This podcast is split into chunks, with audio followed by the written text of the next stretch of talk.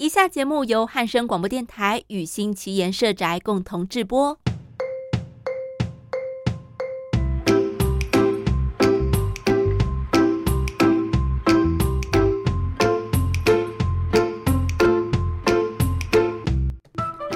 二月二日，今天的语言交换，Dave 问起关于国军两栖蛙人的天堂路。我们聊到了蛙人们要通过天堂路的艰苦过程，我呢也学到了不少单字哦。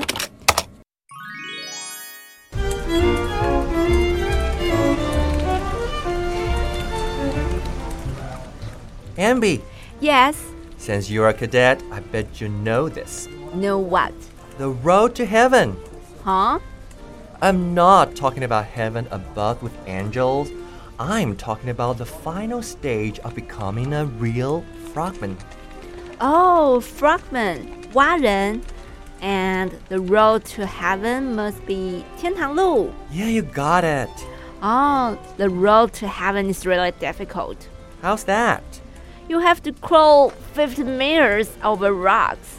Well, that doesn't sound that hard. 50 meters? Come on. But you have to do it when you don't wear anything but short pants. What? Do you with shorts only? Mm-hmm. And the rocks are small and sharp. Oh, I hate jagged rocks. Jagged? Yeah, jagged.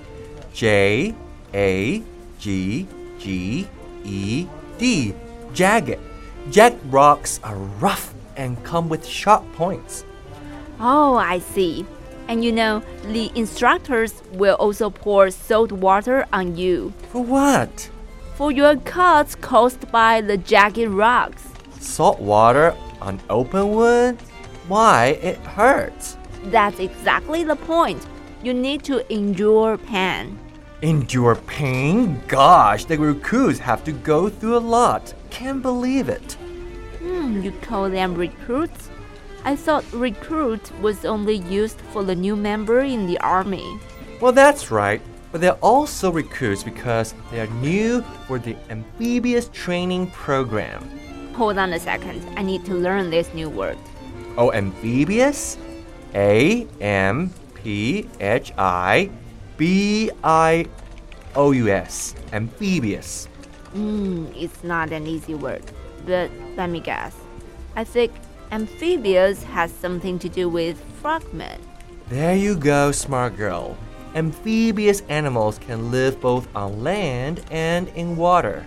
And frogs are amphibious. I got it. So amphibious training is 两栖训练. Wow, Chinese sounds harder than a real amphibious training. no way. Hey, I'm kidding. I'm sure Marine's amphibious training program is super challenging. And interesting, I suppose. You want to take that program? Of course. Can women be frogmen? Sure, we had our first female frogman decades ago.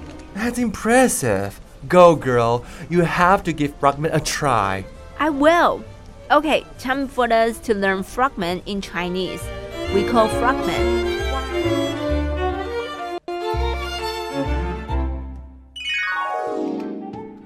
一般提到的两栖蛙人训，指的是海军陆战队两栖侦搜专长班。两栖训练 （amphibious training） 在这为期十周的训练，训员要接受包含体能、水性、水中求生脱困以及操舟训练等。在高强度的训练下，他们伤痕累累，但凭借着惊人的意志力，来到了最后一周六天五夜的克难周，还有最后的关卡 （final stage），也就是穿着短裤爬行通过布满许多坚实 （jagged rock） 的天堂路 （the road to heaven），才能够获得臂章，成为合格的两栖蛙人。外媒将我国的蛙人 （frogman） 比作美国海军的特种部队海豹部队。一旦两岸爆发战争，蛙人们将会作为前线的队员，负责侦查，还有执行其他高难度的任务。